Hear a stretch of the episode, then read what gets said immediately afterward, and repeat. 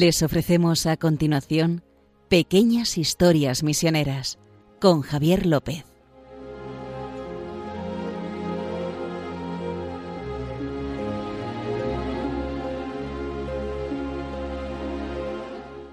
Hola, aquí estamos un año más, seguimos en Pequeñas Historias Misioneras. Eh, me acompaña como siempre mi compañero Justo Amado, director de MEPRES. ¿Qué tal Justo? ¿Cómo estás? Muy bien, muy bien. Contento de volver aquí a este año 2024 con pequeñas historias misioneras. ¿Ha sido bueno? No, no, la verdad es que ¿No te han traído muchas cosas? me he portado muy mal y entonces me han castigado con carbón. Menos mal que era comestible. De esos de azúcar, ¿no? Hombre, sí sí que son muy majos los reyes.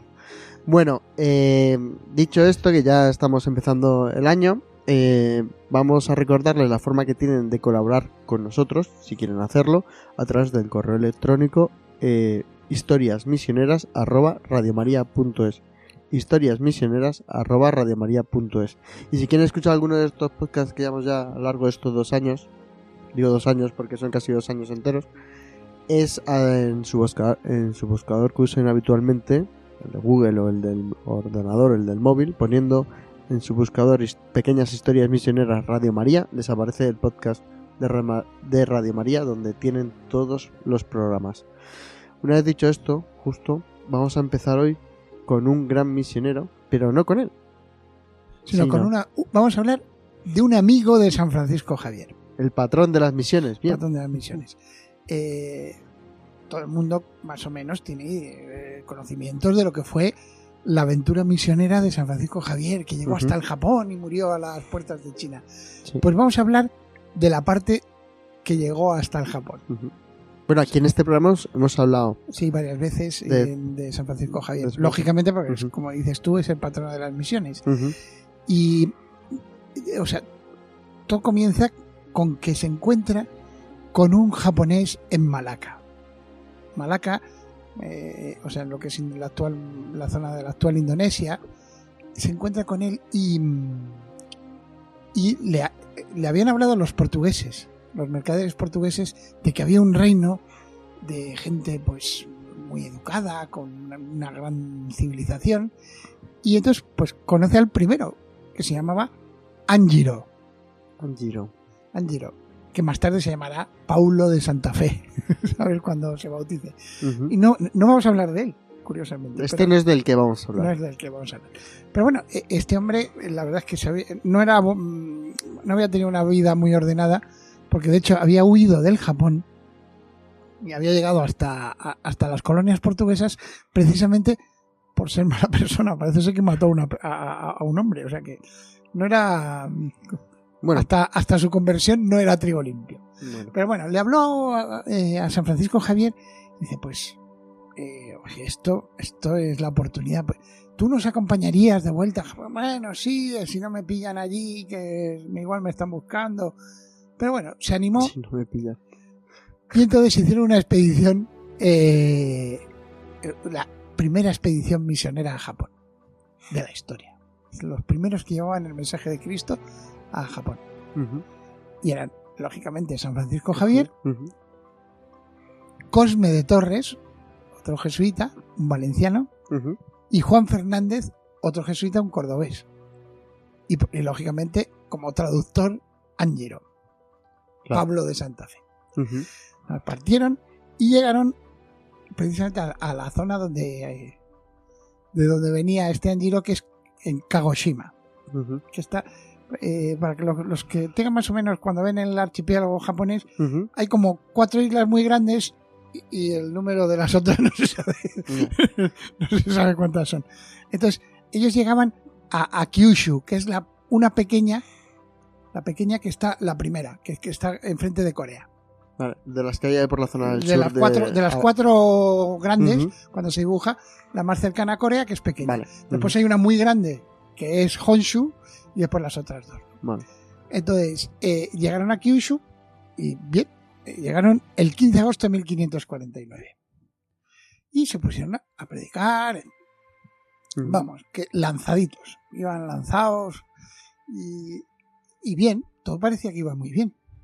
Pero pues ahora, vamos, ahora vamos a seguir avanzando y entonces pasaron a la isla grande Sí. y llegaron a una ciudad, a una ciudad que se llamaba Yamaguchi.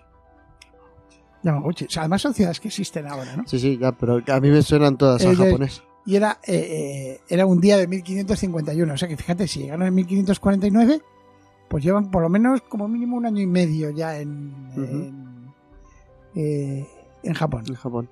Y entonces, eh, claro, se ponen a predicar. Estaban Juan Fernández, el, que, el cordobés este, Sí. el Ujú. misión cordobés, y San Francisco Javier, el Navarro. Eso es. Y el dos. valenciano ya no estaba. El valenciano se ve que se quedaría en, en Kagoshima. Ah, vale. Y entonces, y estaban predicando en la calle. Y pasaban chicos y se, y se reían de ellos, les, llegaban a insultar, tirar piedras, chicos, bueno, críos de la calle.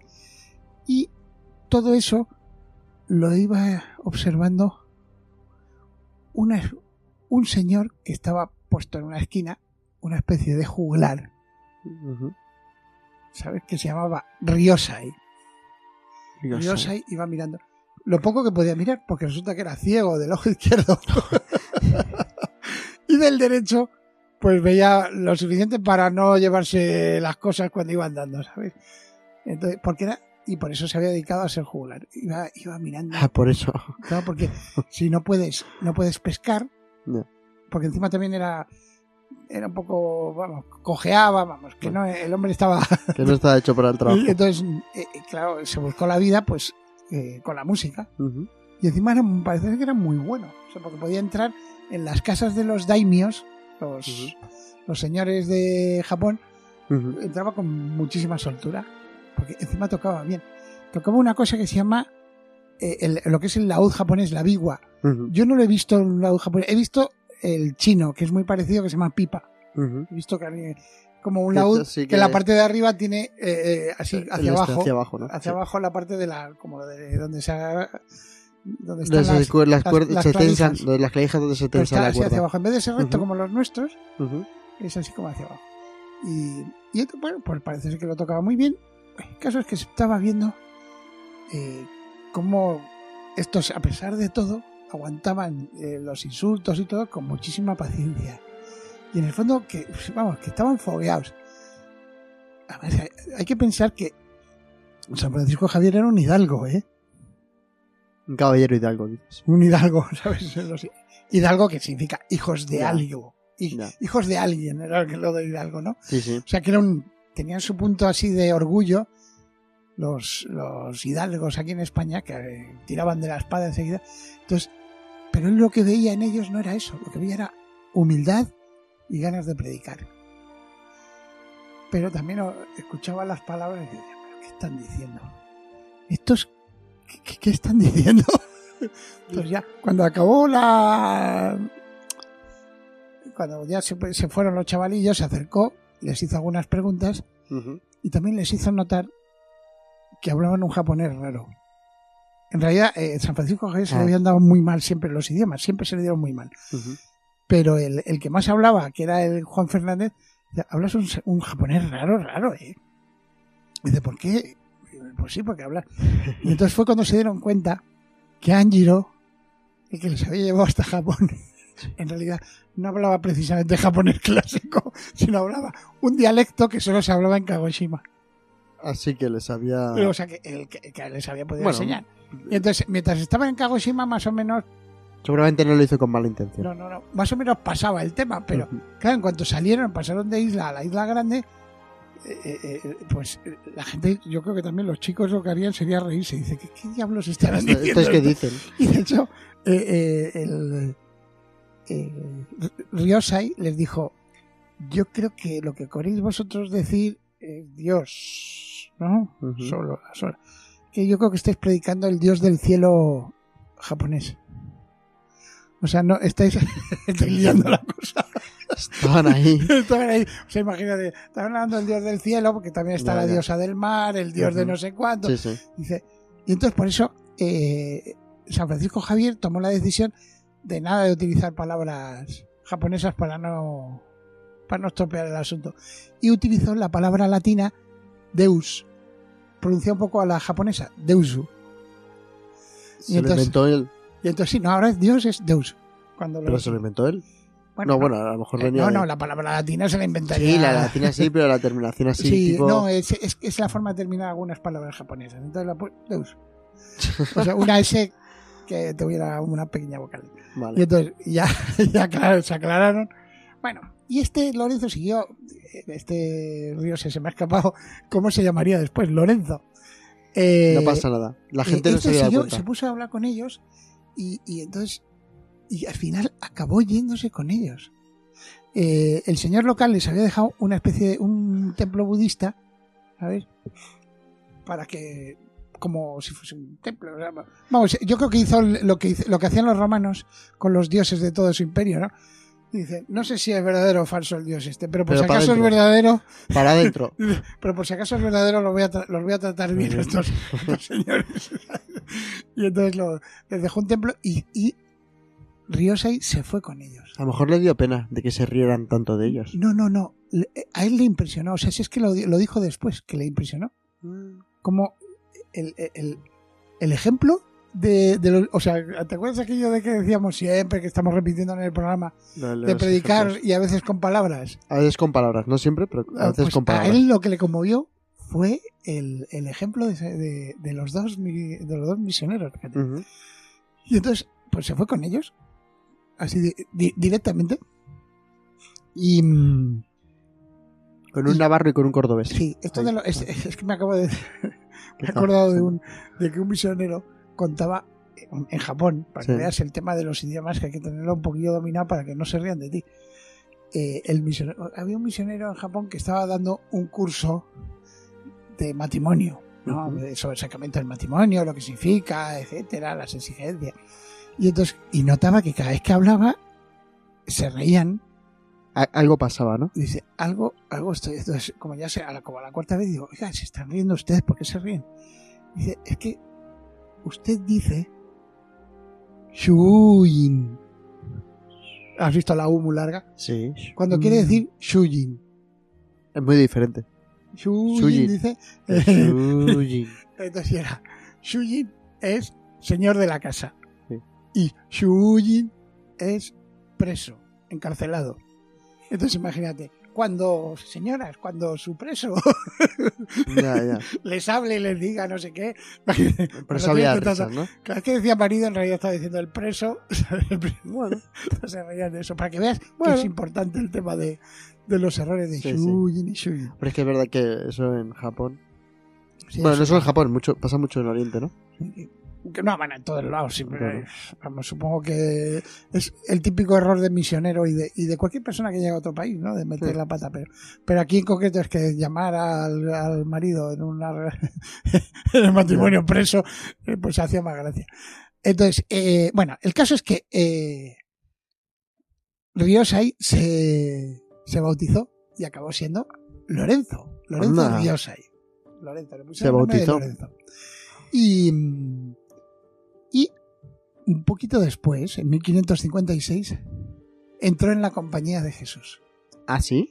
Sí, acabó siendo jesuita. Es verdad que era De los primeros Un- no, es el orientales. primer, el primero. el primer jesuita japonés de la historia. Anda. También es el primero. Te das cuenta que hasta 1556, sí. Lo que hemos contado antes fue O sea, 1551. el, el jugular medio, medio ciego. Me- me- medio- y- bueno, total, eh, no, tal. más bien tres cuartos de parte de ciego. Y, y medio tullido también fue, Fue el primer jesuita. fue el primer jesuita y el primer laico misionero de Japón. Porque hasta 1556 pasaron cinco años en que era laico, bautizado, pero laico. Y además, eh, eh, eh, era curioso porque como el hombre había tenido que buscarse la vida, Ajá. ¿sabes? Eh, fíjate, estaba- Sí, porque no podía pescar, como has dicho antes, ni hacer no tenía, eh, eh, o sea, tenía el desparpajo de la gente pobre que sabe salir adelante. Ujú. ¿sabes? Que, que era maravilloso. Porque ya, eh, el eh, o sea, cuando se convirtió tendría más o menos unos 25 años. Ah, bueno, todavía O sea, no era mayor. Era joven. Era joven. Sí, sí, pero ten en cuenta que para en la situación en la que estaba, jo, oye, haber, haber salido adelante hasta los 25 años por sus propias pistolas, mira, tenía todo. Estaba bien, estaba bien. Y entonces, bueno, el caso es que Ríos, ya bautizado, me, eh, bueno, Lorenzo, ¿no? a, eh, a esto, a todo esto, hacía una reflexión hace poco una misionera sobre esto de San Francisco Javier y los idiomas. Porque decía, fíjate, llega a Japón, eh, eh, se pone a predicar, convierte a gente, pero fíjate cómo los convierte en una iglesia en que hablaba en latín. La- o sea, la- los, lo- o sea, la- los sacramentos se hacían en latín, la misa en latín, eh, eh, con un lío de idiomas, con dificultades para idiomas. Sí. Y se va de allí y los cristianos que se quedan están dispuestos a dar su vida por Cristo. Sí. Mm. O sea, es que es sorprendente. sea, alguna- Y la dieron, ¿eh? y la dieron, no sé, y además hasta extremos como o sea, el testimonio de los, de los cristianos japoneses casi no tiene parangón, no les importaba morir. O sea, por lo que decía Misionera, claramente lo que les dejó no fue una religión, sino una relación con Jesucristo. O sea, lo que hizo no, no fue predicar unos conceptos, amaos los unos a los otros. Fíjate que cuánta, cuánta gente que dice, no, lo- los- qué bonito el mensaje de, de cristiano, que es amaos y creeros. Y, no, no, el- el mensaje, el mensaje de cristiano es Jesús. Ese es nuestro, ese es nuestro mensaje. Entonces, logró dárselo. Porque al final, Sí. a pesar de los idiomas y todos los problemas y líos, oye, dieron la vida por Cristo. Bueno, que quiero seguir hablando de nuestra. Eh, bueno, ¿De quién quieres hablar ahora? de, de Lorenzo. Ah, sigues hablando Sí, sí, del primer jesuita Lorenzo, japonés. eh, además lo mandaron. Una cosa que quería San Francisco Javier que no pudo hacer él es entrar en Kioto, en la capital, en. Tokio. Tokio, Kioto, no antiguo Kioto. sí. Entonces, y, y- y el primero que llegó también fue el nuevo jesuita Lorenzo Ryosei, ¿no? Claro. Y, y además, y llegó a tener incluso relación... ¿Pero fueron juntos? No. No, no, San Francisco Javier ya se había ido. se regresó a la India. Ya, ya había muerto San Francisco Javier cuando llegaron. Bueno. Y, y la verdad es que muy bien. O sea, logró entrar. Es verdad que después vinieron los decretos de expulsión, se iban- los iban expulsando a los cristianos de, y al final, pues, los expulsaron de todo Japón. Pero eh, el eh, Ryosei tuvo relación con los grandes shogunes, incluso con los que después expulsaron a los cristianos, porque tenía don de palabra y encima todo, eh, vamos, que era, era, un, era un máquina. Lo tenía todo, ¿eh? Y, y lo bonito son lo que decían los jesuitas que le conocieron. El testimonio de los jesuitas que le conocieron es precioso, porque dice, eh, había uno que dice, tiene poca vista corporal, pero inter- interiormente está iluminado por Dios y tiene deseos de iluminar a otros. Fíjate lo que decía un jesuita, eh, que le conoció.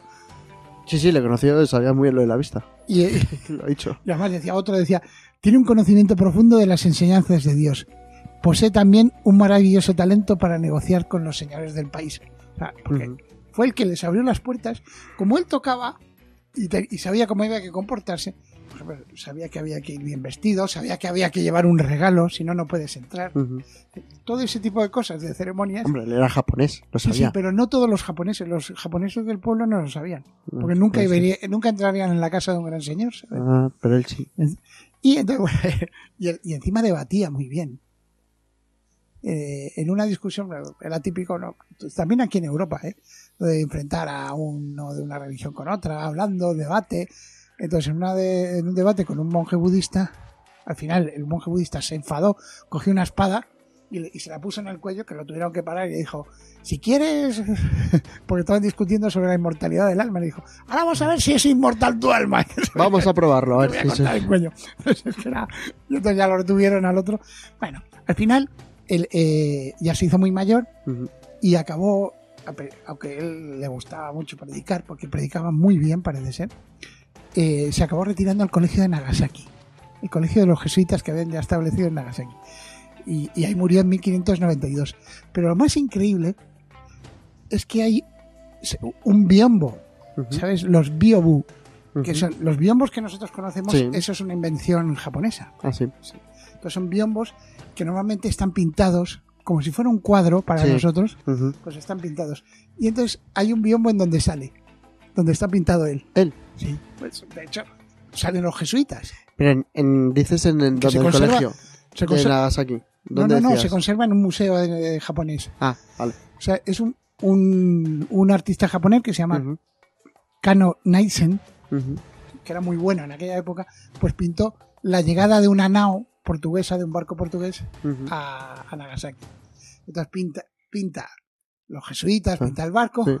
Y se ven en la parte derecha una- un señor así como Tullido, ¿no? encorvado, encorvado, con un palo de Sí. ciego y un rosario, que era lo que le caracterizaba. Lo de llevar el rosario, Ujú, lo llevaba a todos lados. Un rosario más grande parece que llevaba. Puta, Se ve que si no, no se perdía con las, las cuentas o lo que fuera. A lo mejor no Y lo entonces-. Y, y era, y es tan muy hermoso el cuadro, Sí. el cuadro biombo, que a pesar de que quemaron todas las cosas que tenían que ver con la iglesia y con la y si pe- pescaban a alguien que tenía una crucecita quemaban Sí, todo. porque- pues ese como era de un gran eh, de un gran pintor japonés lo conservaron y por eso está se puede visitar todavía qué interesante eso. ¿eh? Está bien, ¿eh? Pues justo tenemos que también eh, darle paso, como no, a Luis Fernando de Prada, sí que es el director editorial de Radio María, y quiere también él darle el feliz año, felicitar este año a los oyentes de nuestro pequeño programa de Pequeñas Historias Misioneras. Así que si les parece, les dejo con un mensaje de Luis Fernando de Prada que les quiere felicitar el año y decirles que es importante el que colaboren con esta cadena, que es Radio María, porque gracias a ustedes se mantienen este y muchos programas.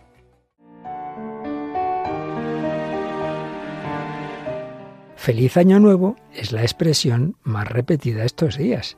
Nosotros también la decimos, pero la acompañamos con la oración, pidiendo al Señor que conceda a todos los hombres sus mejores bendiciones y con el recuerdo de las palabras de Cristo, mayor felicidad hay en dar que en recibir. Por ello, busquemos hacer feliz este año a los que nos rodean y será el mejor modo de ser también nosotros más felices. Un nuevo año además para anunciar a Cristo, Rey eterno, el único que puede darnos la verdadera alegría y paz en este mundo y la vida eterna en el otro. Un anuncio que es la razón de la existencia de Radio María, que este mes de enero celebra las bodas de plata de su presencia en España. Ayúdanos a seguir haciéndolo muchos años más. Puedes informarte de cómo colaborar llamando al 91 822 8010 o entrando en nuestra página web radiomaria.es. Radio María, la radio que cada año cambia vidas y las llena de alegría.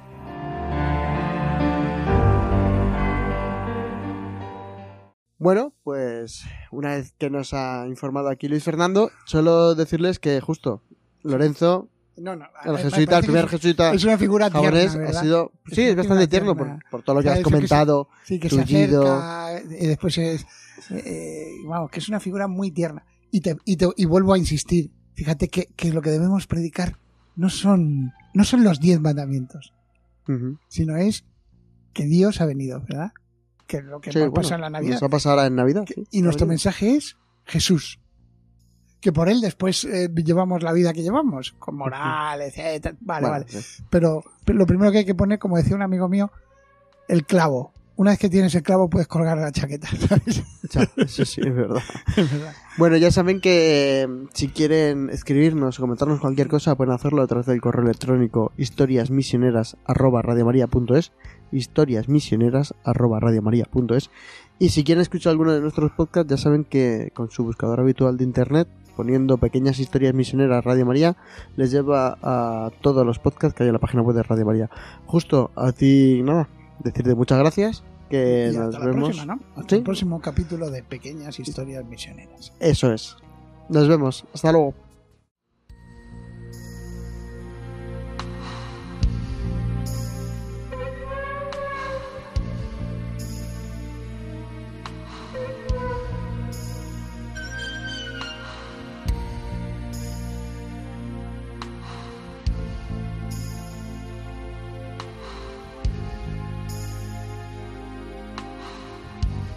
Han podido escuchar en Radio María Pequeñas Historias Misioneras, un programa dirigido por Javier López.